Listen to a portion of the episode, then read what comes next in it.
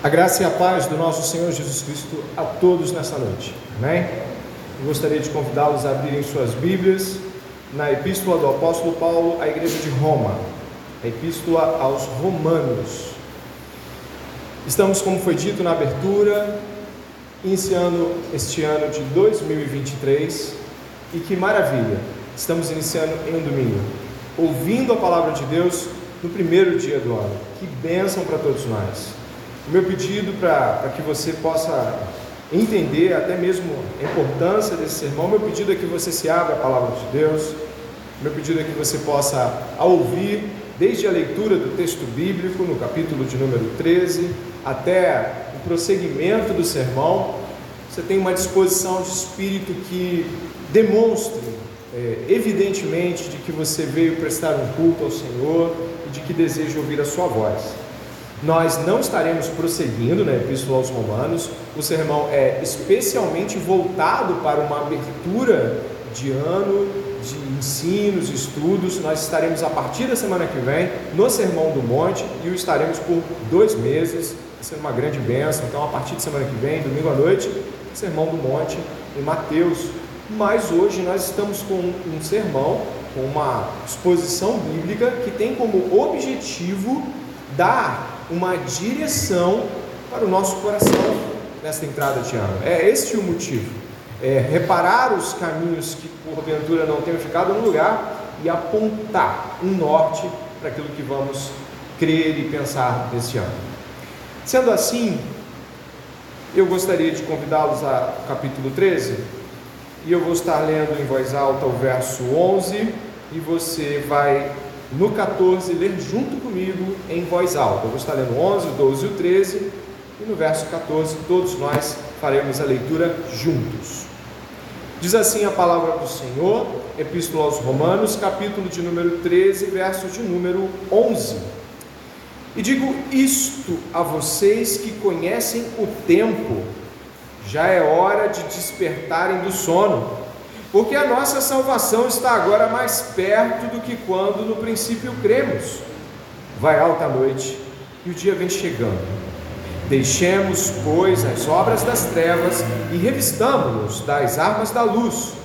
Vivamos dignamente, como em pleno dia, não em orgias e bebedeiras, não em imoralidades e libertinagem, em discórdia e ciúmes, todos juntos mas revistam-se do Senhor Jesus Cristo e não façam nada que venha a satisfazer os desejos da carne.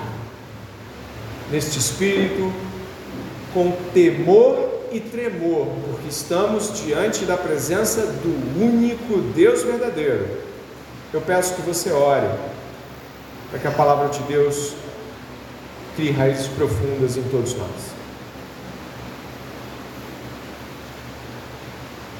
Pai, graças te damos. Tu és o único Deus verdadeiro.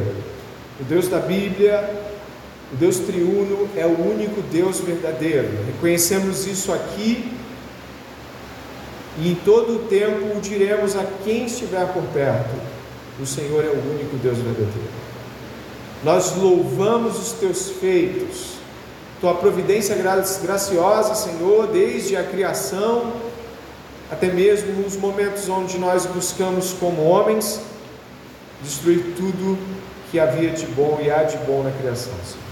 A tua providência em nos enviar Jesus Cristo para morrer por nós na cruz do Calvário. E hoje aqui, como igreja do Senhor, a providência de nos trazer este culto, de nos abrir os lábios, e o nosso pedido é que nos abra o coração. Que tua santa providência desperte os corações de homens e mulheres que podem estar sonolentos pelo pecado, ou mesmo aqueles que estiverem cansados, com o corpo cansado, pedimos a renovação física e o alento e o encorajamento espiritual. Senhor, que este primeiro sermão do ano de 2023 desperte-nos para a tua graça. Em nome de Jesus. Amém.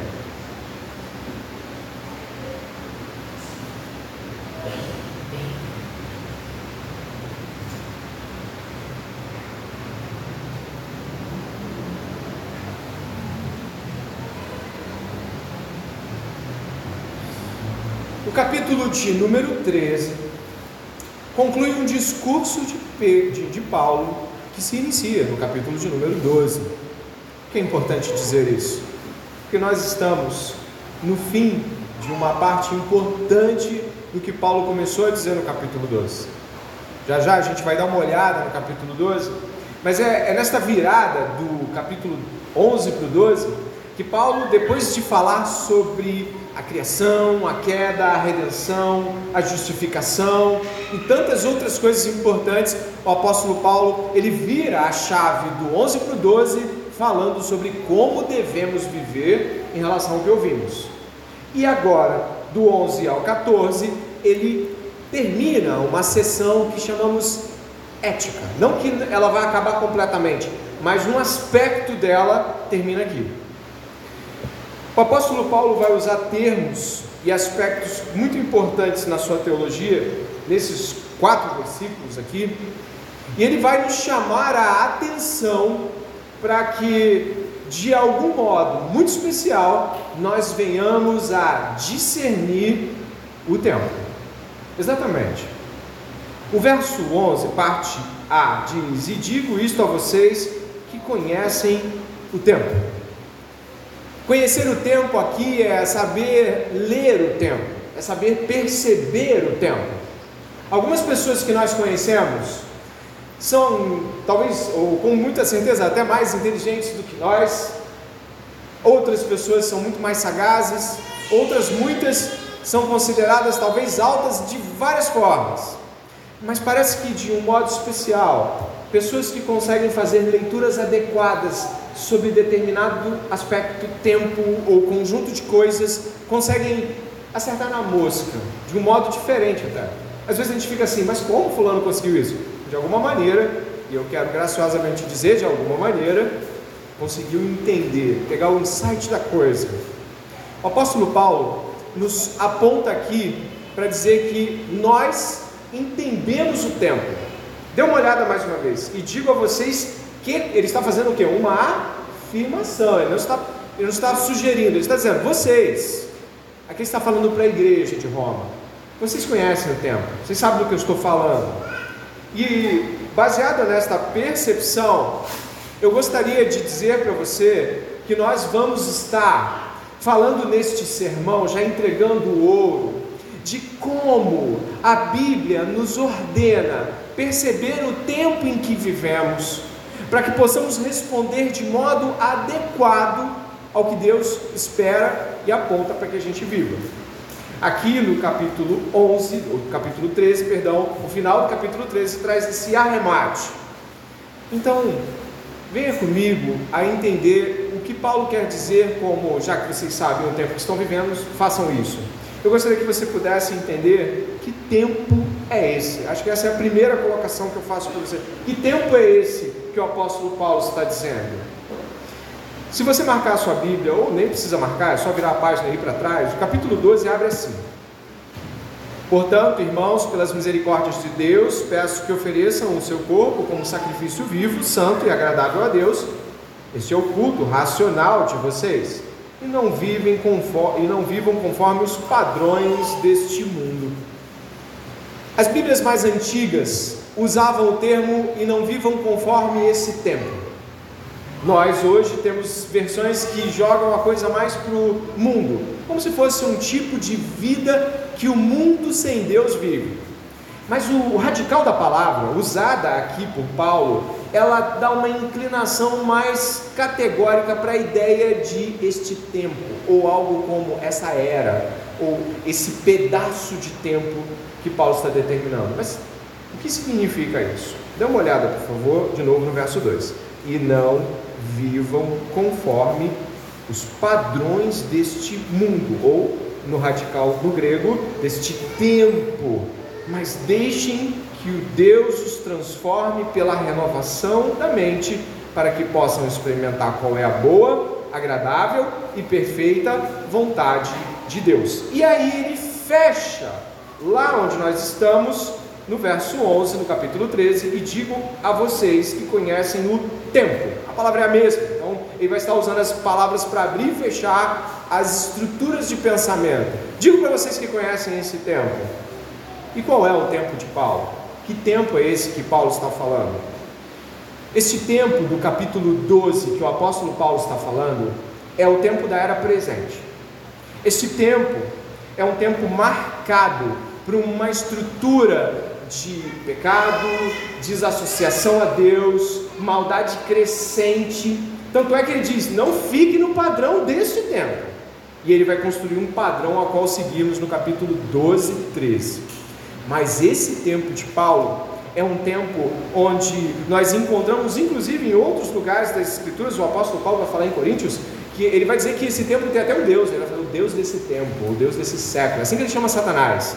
É uma regência, ainda que pormenorizada, Cristo venceu, se tornou autoridade, e obviamente Satanás não está solto fazendo o que quiser, mas existe um tipo de tempo que nós estamos vivendo entre a primeira vinda de Jesus e até a segunda vinda de Jesus, onde determinado padrão mundano continua avançando e crescendo. Eu gostaria que você pudesse perceber que este tempo do apóstolo Paulo, ele é marcado por um, um tipo de vivência que é terrivelmente avassaladora. Se você puder é, observar é, as estruturas que, que Paulo vai, vai falar, vai de novo no capítulo 2, por favor.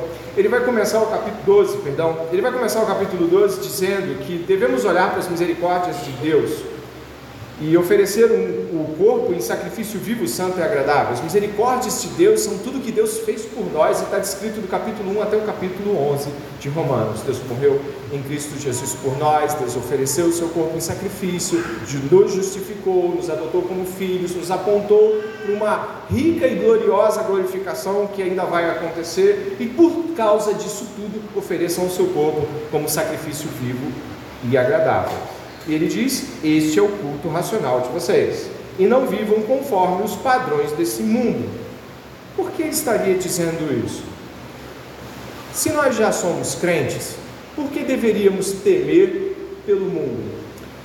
De um modo muito claro, o apóstolo Paulo está nos dizendo de que existe uma maneira, ainda que não definitiva, ainda que não leve ninguém para o inferno, mas existe uma maneira com qual um crente pode estar vivendo muito parecido com ele.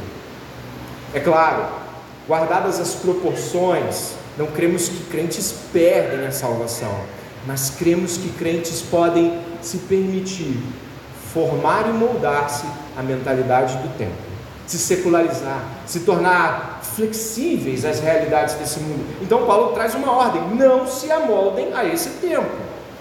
E como ele vai construir essa realidade? Agora você pode ir comigo diretamente no verso 11 do capítulo 13, para que nós possamos construir juntos. O apóstolo Paulo vai chamar esta realidade de sono. Dê uma olhada. Verso 11: E digo isto a vocês que conhecem o tempo.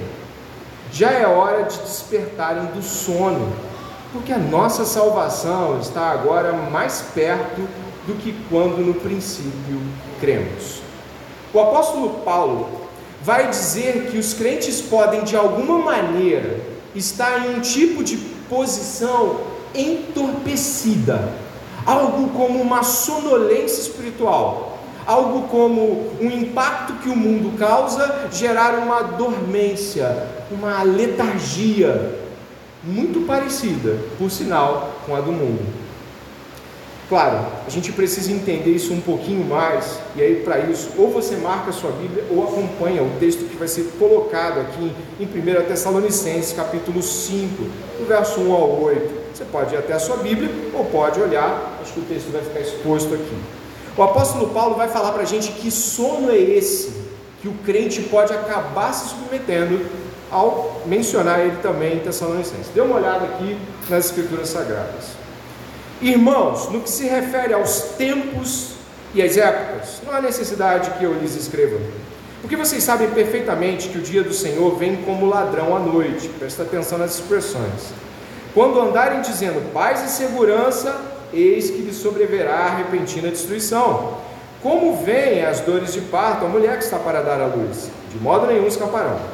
Mas vocês, irmãos, não estão em trevas, para que esse dia os apanhe de surpresa como ladrão. Porque vocês todos são filhos da luz e filhos do dia. Não somos da noite nem das trevas. Assim, pois, preste atenção, não, você está conseguindo ver? Não durmamos como os demais, pelo contrário, vigiemos e sejamos sóbrios. Ora, os que dormem é de noite que dormem, e, os que se embriagam é de noite que se embriagam. Nós, porém, que somos do dia, sejamos sóbrios, revestindo-nos da coraça da fé e do amor, e tomando como capacete a esperança da salvação. O que, que Paulo vai dizer aqui? De que existe um tipo de sono, dormência, letargia, onde os cristãos se envolvendo com determinado tipo de práticas, são entorpecidos. Pasme, entorpecidos. E Paulo aqui faz uma menção a algumas delas que você pode olhar na sua Bíblia, o texto de Tessalonicenses vai ficar, a sua Bíblia vai ser aberta em Romanos, se você puder, e você vai fazer uma comparação, porque o apóstolo Paulo vai estar falando basicamente das mesmas coisas. Que coisas são essas? Que quando o crente permite que se aproximem dele, o tornam dormente, letárgico, entorpecido de alguma forma. Dê uma olhada em, em Romanos capítulo 13. Olha o verso 12: Vai alta a noite e o dia vem chegando.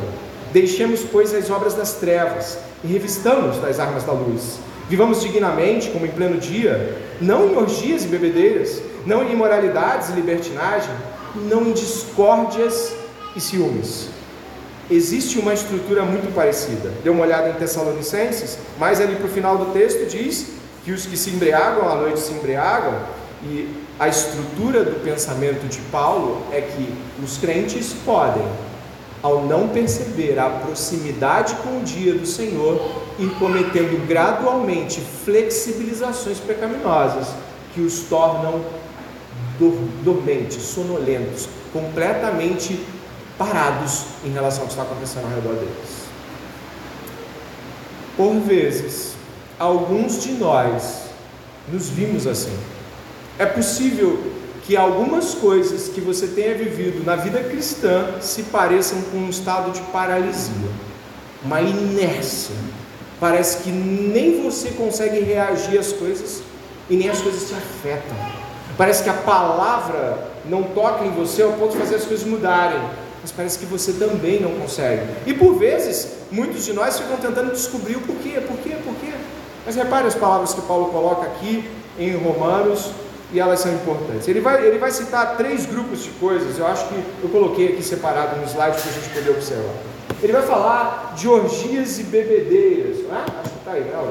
Obrigado orgias e bebedeiras, imoralidade e libertinagem. Ele vai falar de um tipo de prazer sexual e uma espécie de flexibilização sexual que vai para o campo da imoralidade e afeta o crente. Em seguida, ele vai falar sobre discórdias e ciúmes. Você achou aí no texto? Discórdias e ciúmes, cobiça por poder e controle nos relacionamentos Presta atenção, ele está usando coisas que parecem ser distintas, né? Necessariamente você pensa em alguém vivendo uma vida imoral, praticando coisas como pornografia, abusos, adultérios, você fala uau, que terrível. Mas aí ele vai para outro ponto. E parece que muita gente pode se identificar aqui, ou não. Discórdia e ciúmes. Ele vai falar de discórdia e ciúmes como um tipo de vivência de trevas, um tipo de vivência que entorpece o cristão, que o adormece para Deus, as coisas de Deus. Se você usar Tessalonicenses, e aí é só dar uma olhadinha ali, paz e segurança são também um tipo de espírito do tempo de quem não se preocupa com as realidades de Deus. Paz e segurança é algo como uma vida que tem como objetivo a ausência de problemas e dificuldades. Francis Schaeffer, teólogo presbiteriano, falou sobre isso na década de 70, dizendo de que a nossa sociedade busca prazer e poder. E se o alcança, se sente pleno, conquistou tudo. Agora repare a estrutura do texto e o que Paulo diz que entorpece os cristãos. Repare mais uma vez. Pode passar, meu irmão, colocar na, no slide seguinte. Tem esse slide aí? Espero que tenha colocado. Se eu não coloquei, tudo bem. É um que faz ponto 1, ponto 2, ponto 3. Acho que não, né? Fique tranquilo, acho que não. É esse, esse no final, mas coloque aquele texto de Tessalonicenses mesmo. Acho que eu não coloquei esse não. Preste atenção. Se você se vê afetado, se você em algum nível consome aspectos que tangem imoralidade sexual, quer seja no adultério mental ou diretamente físico, pornografia, questões que envolvem lascívia, incesto, fornicação, estas coisas adormecem o crente. E adormecer aqui você viu muito bem, é trevas. É um tipo tenebroso de vivência que Paulo está dizendo que não se parece com os crentes, pelo contrário, se parece com o espírito do tempo em que vivemos. Segundo, você acha normal viver uma vida de ciúmes, brigando com as pessoas, tentando controlar os relacionamentos, e fala assim: pelo menos eu não estou matando ninguém. Eu sei que eu vou resolver isso uma hora ou outra. O apóstolo Paulo está dizendo que isso também faz parte de uma vida de trevas. Pessoas briguentas, que não buscam paz e concórdia em seus relacionamentos, que não buscam uma estrutura relacional pacífica em Cristo, perdão, bondade, misericórdia. Vamos tentar mais uma vez. Ao contrário, guarda sua justiça própria e começa a metralhar todo mundo ao redor. Paulo está dizendo que isso também, essa vida de, de brigas, de discórdias e ciúmes também entorpece. Talvez você não tenha levado isso tão a sério, mas relaciona isso com a sua dificuldade de ler, orar, se relacionar com o seu irmão, se sente insensível com as coisas que são ditas, está sempre assim, é, não, não, Deus vai mudar isso em algum momento. Não está, está apático. Preste atenção, a vida cristã não foi feita para ser apática. A vida cristã é uma vida intensa, porque ela tem os ecos da eternidade. Não se conforme com apatia, crente em Deus. Depois, daqui a pouco, eu vou falar para os não crentes também, mas agora eu falo para os irmãos, para as irmãs. Ah, estou apático. Ah, estou insensível. Você está sonolento. Você está dormindo e existe algo de pecado lhe afetando. Algo roubou a urgência de Deus e colocou a urgência do tempo. E a moldagem da mente está dentro desse campo de preocupação. O apóstolo avança, dizendo de que este sono precisa ser despertado. É uma ordem, dá uma olhada ali, ó, no verso 11, é uma ordem. Já é hora de despertar. Ele está falando para os crentes: acorda, acorda. Isso não é um tipo de coisa que gera qualquer manutenção ou permissão para estar. Acordem. Despertem para a sensibilidade para com Deus. Acordem. Quando alguém está dormindo, buscando até que a analogia seja até mais clarificada, quando alguém está dormindo, coisas estão acontecendo ao redor dela e ela não percebe. Quando alguém está dormindo, dependendo do tipo de sono, ela pode ser até colocada de lado ou colocada de um lado e ela nem percebe. Esse sono e esse entorpecimento podem estar cegando você, meu irmão, você, minha irmã, contra coisas terrivelmente difíceis que estão acontecendo ao seu redor, mas você é incapaz de tocar nelas, perceber elas, ver elas, porque você está dormindo para com Deus. E avança. O apóstolo Paulo agora vai dizer o seguinte: porque a nossa salvação, o quê? Pode terminar o texto? Verso 11. Porque a nossa está agora o quê? Ah, mas o que está acontecendo? Por que, que a salvação está perto? O que, que aconteceu com a salvação? Eu estou falando para crentes ou não crentes? Sim, ele está falando para crentes. Mas existe uma tridimensionalidade da salvação na perspectiva do Novo Testamento. O Novo Testamento apresenta que as pessoas foram salvas em Cristo Jesus. Apresenta que de uma forma especial elas também estão sendo salvas. Eu já vou mostrar como. E apresenta também que no fim das contas elas serão salvas de um totalmente de Deus. Essa tridimensionalidade de salvação pode ser explicada com uma tríade simples. No passado, ou seja, antes de hoje, na nossa salvação, fomos justificados. Deus, quando nos regenera, nos traz sua justiça e coloca sobre nós ela, então estamos livres das penalidades da qual o pecado que nós cometemos deveria receber. Justificação. Aí tem sendo justificados gratuitamente por sua graça, mediante a redenção, resgate, a salvação que é em Cristo Jesus. Romanos 3:24. No presente estamos sendo salvos. Do que? Do poder do pecado. A santificação é também na Bíblia explicitada como uma salvação em andamento. Em Filipenses, Paulo vai dizer isso: desenvolvam a sua salvação, ele vai dizer em Filipenses. Então, temos aqui, entretanto, o firme fundamento de Deus permanece com este selo: o Senhor conhece os que lhe pertencem. E mais, afaste da injustiça todo aquele que professa o nome do Senhor. A santificação é salvação em andamento. E o terceiro ponto, importante também, é o futuro, que é para onde Paulo aponta em Romanos a glorificação, a salvação da presença do pecado de modo completo, permanente. E digo isso a vocês que conhecem o tempo, já é hora de despertarem do sono, porque a salvação agora está mais perto do que quando no princípio cremos. É isso que ele está dizendo aqui. Nós ainda, presta atenção, nós ainda estamos em uma condição suscetível à influência pecaminosa. Por isso, não se amoldem. Por isso, está dormindo acorde, porque ainda somos influenciados e tentados pelo pecado. Ele não tem mais poder de lançar nenhum de nós no inferno, porque a justiça de Deus foi dada em nós por Cristo Jesus. E haverá um dia, e ele diz: está perto, está chegando, onde não vai ter mais pecado com que nos preocuparmos. Mas esse dia não é hoje. Hoje nos preocupamos em estar dormindo, sonolentos e em pecado. Há esta preocupação para o crente. Mas, de repente, você está aí pensando assim: tudo bem, você falou sobre três coisas: imoralidade sexual influências imorais sexuais, problemas relacionais que envolvem controle, poder, ciúmes, contendas. E ainda tem lá em Tessalonicenses a tal da paz e da segurança do tempo, que é basicamente uma busca por uma vida sem problemas. Tudo bem, mas como é que eu desperto? Porque se eu já me vi assim, de repente você está aí, eu já me vi. Eu me vi assim agora.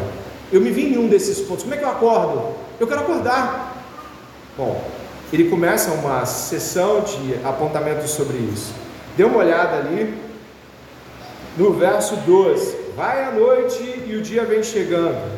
Deixemos, pois, as obras das trevas e revistamos-nos das armas da luz. Essa expressão aqui, noite, trevas, luz, ele vai, ele vai começar a usar expressões que precisam ficar claras para a gente. E ele vai usar essas expressões. E eu queria levantar este ponto aqui, né? Despertar do sono, pode passar para o primeiro ponto. Despertar do sono é reconhecer que viver dignamente esse tempo implica em andarmos na luz. Como assim andar na luz? Isso é muito abstrato, então vamos tentar entender isso. Jesus vai falar em João 8,12, ele vai dizer o seguinte: Eu sou a luz do mundo, quem me segue não andará nas trevas, pelo contrário, terá a luz da vida. Mas o que está acontecendo? Jesus veio à luz mas também há trevas, sim. A teologia costuma chamar esse tempo de já e ainda não. As trevas e a luz estão em sobreposição e relação, não entre elas, mas nós com elas nesse tempo. Nós estamos num tempo onde Cristo inaugurou o reino da luz, mas as trevas ainda atuam. E essa compreensão me faz estar atento, ligado quando as pessoas estão falando sobre pecado estão dizendo, isso pode estar afetando você, eu fico atento. Eu não fico assim, ah, sim, pastor. É uma benção essa palavra. Não, eu fico atento, eu quero despertar. Será que eu tô, será que eu estou dormindo? E Jesus fala que Ele é a luz. A ênfase aqui é de que a era do perdão, da retidão, da vida, da paz, da pureza, da saúde, da luz, da alegria chegou com a chegada, com a vinda de Jesus Cristo. Mas ainda a velhice, a culpa, o pecado, a morte, a luta, a doença, a escuridão, a miséria permanecem até hoje. Nós vivemos uma sobreposição dessas duas eras. E aí é algo importante. O apóstolo Paulo, dá uma olhada no texto bíblico. Ele não diz que a noite está diminuindo. E, na verdade, o texto enfatiza que a noite vai alta.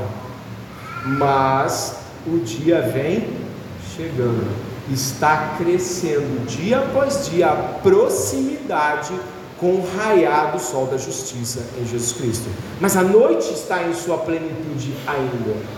E portanto, como despertar desse sono? A primeira coisa é compreendendo de que há trevas acessíveis e influenciáveis a nós.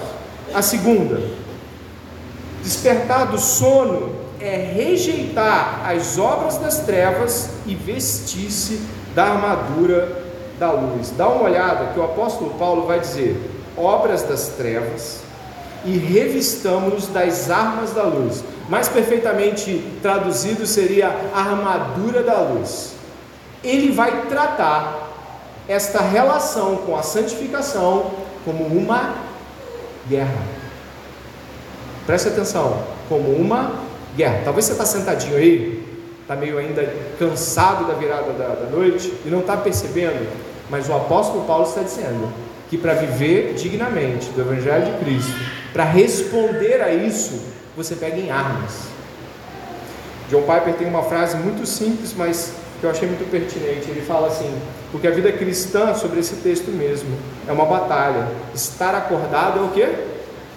Estar em guerra. Você, você quer ver alguém que está acordado? Ela está lutando contra o pecado ardentemente. Você quer ver alguém que está acordado? Está inconformado com o seu pecado. Está assim, não, pastor, me ajuda. Ontem aconteceu algo. Às vezes o, o, o irmão vai contar um ciúme, vai contar uma inveja, uma raiva, mas ele vai tratar aquilo, porque como ele está em guerra, ele, ele, tem essa sensibilidade de guerra, ele vai tratar aquilo como algo de fato grande, é um pecado. Então ele vai falar assim, pastor, eu não quero mais. Eu não quero mais viver com ciúme, quero mais viver com ódio. Ele não trata a pornografia como doença, mas como escolha pecaminosa objetiva. Então ele não se conforma, ela não olha para o seu pecado e diz assim: puxa vida, né? Está entrando ano, eu, queria, eu só queria tanto vencer isso, com tranquilidade. Alguém que vai para uma guerra está falando como se estivesse passeando no shopping? Não. A vida cristã é uma batalha. Estar acordado é estar em guerra. Porém, a incredulidade, o Deus desse século, cegou o entendimento dos incrédulos. É assim que o apóstolo Paulo fala na carta aos Coríntios. O Deus desse século cegou o entendimento dos incrédulos, para que eles não possam perceber a luz do Evangelho. O que isso traz?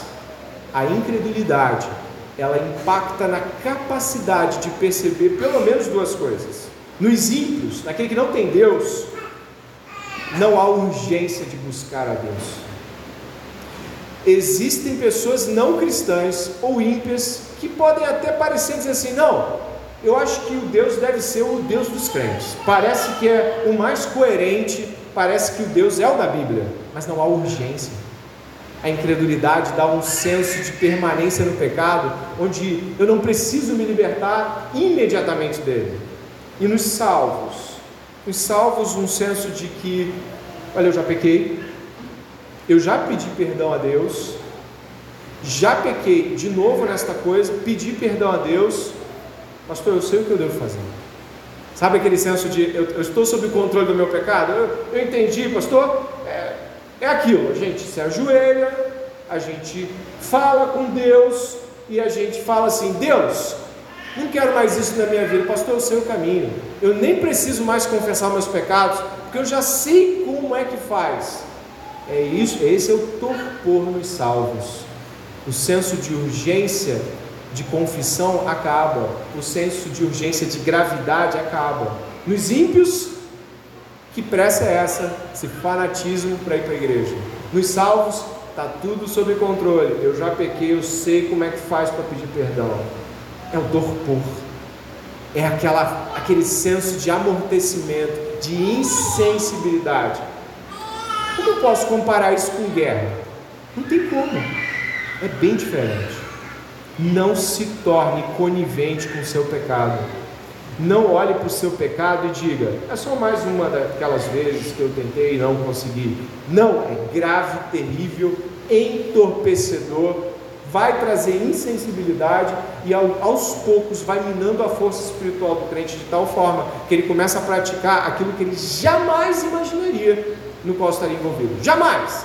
De onde é que eu fui parar? Mas eu avanço, eu avanço e peço que você avance comigo também.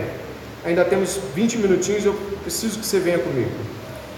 Em ambos os casos, como o pecado afeta o crente? Ele retira o senso de urgência e coloca o senso de vergonha. Simples. A vergonha impede que eu vá além e confesse tudo. Confesse, confesse tudo. E o, o entorpecimento também não me dá vontade de fazer isso com tanta rapidez assim. Despertar o sono é despertar para a guerra, é despertar para o agora, para o imediatamente de Deus. 3. Despertar do sono é revestir-se com a armadura da luz enquanto cumprimos a ordem de amar o próximo. Peraí, pastor, mas eu não vi nada disso aqui, eu vou te levar até lá. Primeiro, me acompanha no que João diz sobre coisas semelhantes. Em sua primeira epístola, dê uma olhadinha, por favor, 1 João, capítulo 2, verso 8 ao 11. Por outro lado, o que lhes escrevo é um mandamento novo, aquilo que é verdadeiro nele e em vocês, porque as trevas vão se dissipando e a verdadeira luz já brilha. Quem diz estar na luz, mas odeia o seu irmão, está nas trevas até agora. Quem ama o seu irmão, permanece na luz e nele não há nenhum tropeço. Mas quem odeia o seu irmão está nas trevas, anda nas trevas e não sabe para onde vai. Dê uma olhada no final. Porque as trevas o que? cegaram os olhos. Olha o que faz não amar. Tá, pastor, mas o que que isso tem a ver? Irmãos, é só olhar para a carta de Romanos. Olha o que Paulo está dizendo um versículo antes de iniciarmos o verso 11. Olha lá. O amor não pratica o mal contra o próximo. Portanto, o cumprimento da lei é o amor. O que Paulo está tratando antes de dizer, eu sei que vocês sabem desse tempo, é o amor. Como e de que modo eu posso perceber que a armadura está fixando? Estou amando o próximo. É, são duas Duas, duas caras da mesma moeda, dois lados da mesma moeda. De um lado eu olho, nossa, existe um revestimento nesse crente. Do outro lado eu estou vendo, está amando. Não é desassociado. É, como João disse, está na luz, está amando. Está nas trevas, não está amando. João parece ser bem binário, mas ele é objetivo. E aqui, irmãos, vai ter um entrelace maravilhoso de expressões teológicas. Dê uma olhada no verso 8, aí mesmo, de Romanos.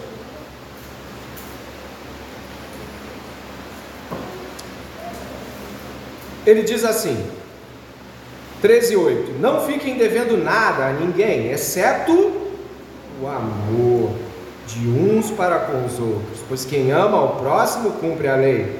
Pois estes mandamentos, não cometa adultério, não mate, não furte, não cobice, e qualquer outro mandamento que houver, todos se resumem nesta palavra: ame seu próximo como a si mesmo, como você ama a si mesmo. O amor não pratica o mal contra o próximo, portanto, o cumprimento da lei é o amor. Paulo vai estar elencando mandamentos, depois ele vai estar falando de pecados e vai estar dizendo de que cumprir a lei de Deus, ou seja, está andando corretamente diante de Deus, é está amando corretamente. E é onde está a questão. Muitos de nós acreditam que vir até aqui e prestar este culto resume a questão. Sabe, eu com Deus, pastor, eu levanto a minha mão, eu adoro, vou para casa e sigo o caminho. Nunca foi resumido desta forma. Sempre isso foi um desenvolvimento em que eu estou adorando a Deus, termino o culto, eu viro para o lado e começo a assistir e ajudar pessoas. Eu me preocupo com elas durante a semana. Eu as chamo para cultuar e eu as amo em suas realidades e necessidades. Eu amo a minha esposa e por isso não traio eu amo meus irmãos e por isso não quero as coisas dele, pelo contrário, quero abençoá-los. O amor ao próximo está intimamente ligado a andar na luz, a revestir-se da armadura de Deus. Quem está sendo revestido está na luz, quem está na luz está amando. Quem não está amando está nas trevas, quem, não, quem está nas trevas está em pecado. Essa é a situação que define a questão. Não existe um cristianismo sem amar as pessoas. Isso é mentira. Não existe um cristianismo onde eu leio a minha Bíblia e está resolvido. Não preciso fazer mais nada, eu faço minhas orações, tento não pecar nas coisas mais terríveis. Não existe esse cristianismo. Ele está sempre ligado. Enquanto mais santificado é o crente, mais ligado às pessoas, amando e a servindo. Portanto, Paulo está dando aqui já os primeiros indicativos dessa vida na luz. Você está amando pessoas profundamente em Cristo e as influenciando a serem crentes melhores. Você está as servindo sacrificialmente. Você já deve ter visto o capítulo 13 de Coríntios, né? É uma belíssima poesia. E você pode ir até lá não é sobre amor romântico, é sobre as estruturas de como alguém ama uma outra pessoa e está vivendo definitivamente nesse amor. Dê uma olhada no capítulo 13 de 1 Coríntios. Paulo vai falar que ainda que ele fizesse ou agisse de determinada forma, se ele não tivesse amor, não adiantaria de nada. Ele vai falar no verso 1 do capítulo 13 de Coríntios, 1 Coríntios, ainda que eu fale a língua dos homens e dos anjos, se não tiver amor, serei como bronze que soa, como símbolo que retinho. Ainda que eu tenha o dom de profetizar e conheça todos os mistérios e toda a ciência, ainda que eu tenha tamanha fé ao ponto de transportar montes, se não tiver amor, nada serei. E ainda que eu distribua todos os meus bens entre os pobres, e ainda que eu entregue o meu próprio corpo para ser queimado, se não tiver amor, isso de nada me adiantará. Mas o que é esse tal amor? Agora ele vai falar pelo lado de dentro de quem está fazendo tudo isso, daquele que está servindo, daquele que está abençoando, daquele que está sorrindo. Mas o que está acontecendo do lado de dentro? Qual é o raio-x do coração de quem está amando? Está aqui, ó. O amor é paciente e bondoso. O amor não arde em ciúmes, não se envaidece, não é orgulhoso, não se conduz de forma inconveniente não busca os seus interesses, não se irrita, não se ressente do mal. O amor não se alegra com a injustiça, mas se alegra com a verdade. O amor tudo sofre, tudo crê, tudo espera, tudo suporta. O amor jamais acaba. Sabe o que ele está dizendo? É como alguém está diante de outra, sendo ofendido, afligido, abandonado, lançado de canto e ainda assim pacientemente o ama. Essa luz de Cristo é exatamente como Cristo atuou em nós. Enquanto levávamos ele para a cruz, ele dizia: Pai, perdoa, eles não sabem o que fazem. O principal líder de, de Jesus, Pedro, fez o quê? Negou veementemente três vezes, depois de ter ouvido o tipo de Jesus que iria negá-lo três vezes. Não foi assim, ele negou três vezes. Não, ele foi advertido, você vai negar. E negou assim mesmo. Ele não ficou com aquilo na cabeça, caramba, vou negar Jesus. Não, ele foi e negou de novo. Negou que Jesus estava certo depois negou aquelas três pessoas, aqueles três grupos de pessoas na, na fogueira. O que Jesus fez? O que Jesus fez? Foi lá e o resgatou de seu tormento mental, talvez de seu desespero de ter negado Jesus, e o fez dizer sobre amar três vezes diante daquela fogueira no final do Evangelho de João. É isso, é sobre isso. Quando nós estamos diante da cruz de Cristo, nós vemos o amor de Deus oferecendo a si mesmo a pessoas que não o querem, pessoas que estavam matando, escarnecendo e humilhando. Jesus foi apanhando do dia anterior até o dia seguinte apanhando dos judeus, apanhando dos soldados, foi sendo humilhado naquela, naquele escarnecimento público do Gólgota. Nós às vezes não aguentamos um fora. E nós dizemos, sou cristão, estou na luz. E alguém fala mais as, asperamente, a gente já se ressente e explode. Estou na luz. Não, não é essa a luz de Cristo. Esse é o amor de Jesus. E eu te convido a voltar para este fechamento dos ensinos de Cristo para esta noite. O apóstolo vai dizer que devemos abandonar as obras das trevas. significa coisas que nós fazemos. Obras são coisas aqui que nós somos capazes de fazer. Somos capazes então de fazer essas trevas acontecerem com nossas cobiças. E revistamos-nos das armas da luz. O mais incrível disso tudo, o mais terrível disso tudo, é de que muitas pessoas, majoritariamente o mundo está em trevas. Quando você olha para os lados, você conhece poucos crentes verdadeiros. Quando você olha para as famílias, está tá andando com o Igor na rua agora, me perguntando, Igor, quantas pessoas na sua família são crentes mesmo? Pessoas, pergunte aí a, a sua lembrança, quantos crentes mesmo você conhece? Muito poucos. O mundo está no maligno, está majoritariamente adorando as trevas e sem perceber que a sua negativa é sua própria condenação. É o que diz João, por exemplo, quando no seu evangelho levanta essa questão para a gente. Ele diz: a condenação é esta, a luz veio ao mundo, mas os homens amaram mais as trevas do que a luz, porque as suas obras eram más. Pois todo aquele que pratica o mal detesta a luz e não se aproxima da luz, para que as suas obras não sejam reprovadas. Quem pratica a verdade se aproxima da luz, para que as suas obras sejam manifestas porque são feitas em Deus. Você quer ver alguém buscando luz? Eu fiz isso, está certo? Eu, eu, eu, pensei assim: você acha que está certo esse pensamento? Porque ela está tão preocupada de ser exposta à luz que não está escondendo sua mente, suas obras, suas falas. Ela não está se escondendo por detrás, bancando de crente. Vocês estão entendendo o que eu quero dizer? Quando estamos diante da luz de Cristo e queremos mais dessa luz, nos expomos a esta luz, para que as nossas obras sejam o quê? Vistas pela luz, e aí podem até ser reprovadas, mas o caminho é de aprovação, porque eu estou me expondo.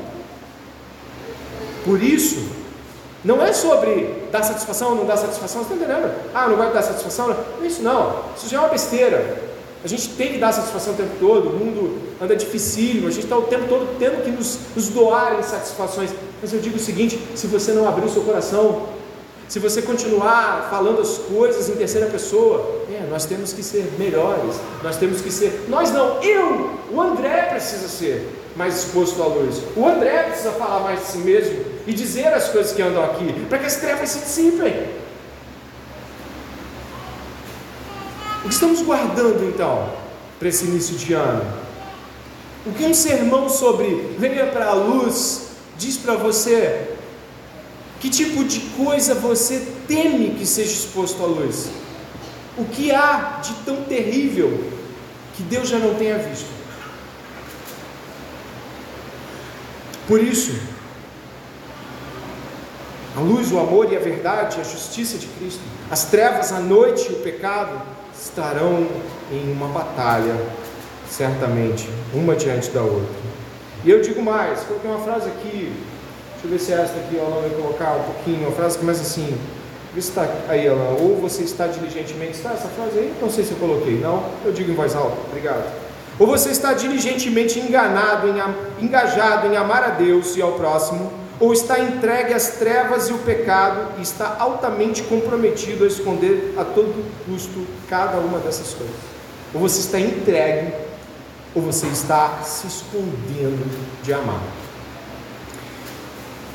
Indo para o final, despertar do sono é tornar-se implacável com seus desejos pecaminosos. Implacável. Olha o final ali do verso 14. Mas revistam-se do Senhor Jesus Cristo, dê uma olhada, e não façam.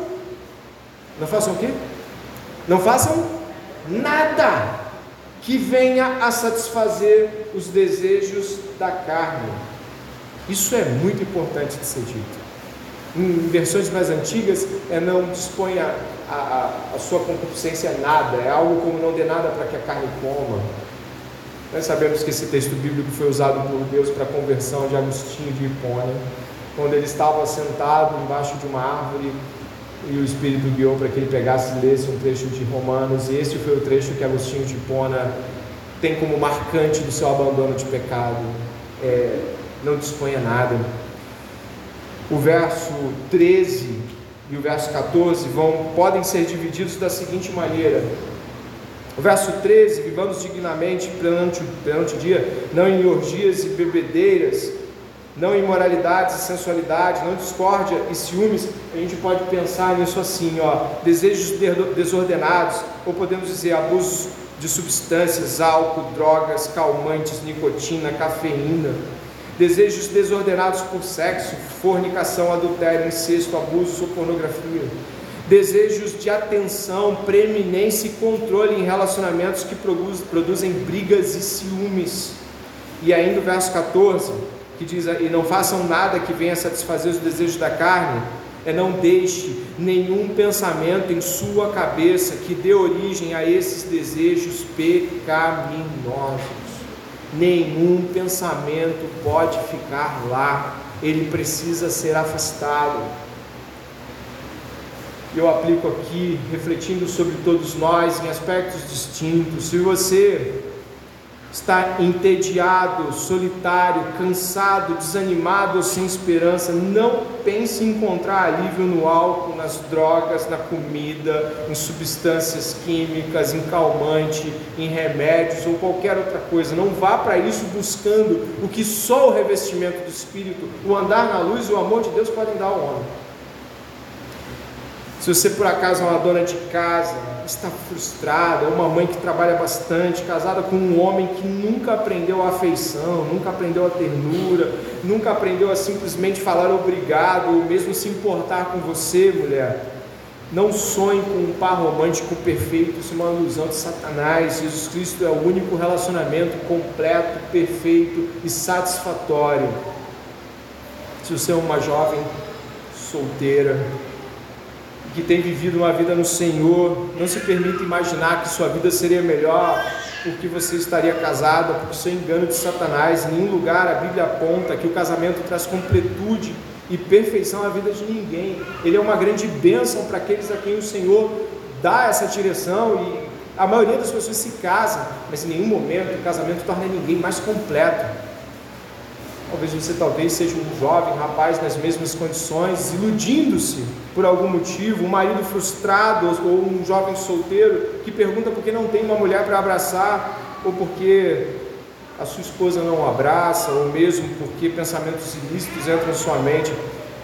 Não permita-se a um segundo sequer de qualquer fantasia. Isso é destruidor e vai levar cada homem e cada mulher a um tipo e um nível de sujeira inimagináveis. Se você, por exemplo, foi injustiçado, acho que todo mundo aqui já passou por essa questão da injustiça. Dez anos atrás, cinco anos atrás, três meses atrás, você foi injustiçado, foi interpretado erroneamente, foi negligenciado, menosprezado, incompreendido, abandonado, sabe? Importa, não deixe que esse pensamento entre na sua cabeça.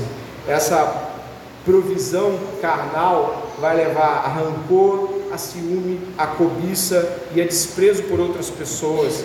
Lembre-se, Jesus Cristo foi injustiçado na cruz do Calvário e não vindicou sua própria justiça, mas a vontade do Pai a ser cumprida. Busque a vontade de Jesus e esses pensamentos vão embora. Por fim, Alguns de nós acham que até pensar sobre essas coisas nos levam a cair em pecado sobre elas. Algumas pessoas estão há tanto tempo no torpor do pecado, na sonolência do pecado, que por vezes até pensar em lutar contra essas coisas as faz cair em seguida no pecado de pensar sobre elas impropriamente. Mas eu lhe digo uma coisa: revestir-se das armas da luz não tem apenas o aspecto da proteção contra o ataque dessas coisas, mas com o sufocamento do alimento que é dado a elas quando não estamos em Jesus. Quanto mais estivermos na luz, em guerra, lutando para viver a vida santa, mais esses pensamentos vão sendo aniquilados, sufocados e ficam sem alimento para crescer. Não é só se defender no momento de ataque, mas é não alimentá-los, colocando as armas da luz à disposição. Lembre-se de que este ano você vai viver o reino de Deus, e o reino de Deus é um reino que não é de comida nem bebida, como diz em Romanos 14, 17, mas de justiça, paz e alegria no Espírito Santo. Eu vou dizer mais uma vez: justiça, paz e alegria. Se você está vivendo a injustiça, venha para a luz, abandone Abandone tudo que é errado, tudo que é incorreto, ilícito, sujo. Pode ser um pouquinho só na sua visão. Talvez você tenha melhorado muito, mas ainda há coisas. Venha para a luz. Justiça. O reino de Deus também é um reino de paz. Temos paz com Deus e, portanto, a mesma paz com Deus que temos é projetada nos relacionamentos que temos. Buscamos dar essa paz a outros, com perdão, com reconciliação, consideração, apaziguamento. Acalma-te. E alegria. Existe uma grande batalha por alegria em nosso tempo. Muitos cristãos acreditam que podem viver sem alegria e continuar sendo crentes. A alegria é um reflexo profundo da presença do Espírito. Não negligencie estar alegre diante da presença do Senhor e na companhia dos santos. A alegria vem do Senhor. E se há algo no meio do caminho disso, pode ter certeza, o Senhor quer retirar. É com essas palavras que eu termino o sermão de hoje. E antes da oração final, foi apenas uma oração. Antes da oração final, eu conclamo você a ir ao Senhor com todo o seu coração. Você vá ao Senhor falando de insensibilidade, falando de torpor, falando de mornidão, falando também de lascívia, falando também de discórdia, falando disso, dizendo não pelo que eu ouvi, essas coisas precisam estar em guerra hoje dentro de mim. Eu preciso levantar as armas do Senhor contra ela. Você e eu precisamos. Nos foi dado o poder para vencê-las. Então, neste momento, em nome de Jesus, lute contra tudo isso em oração.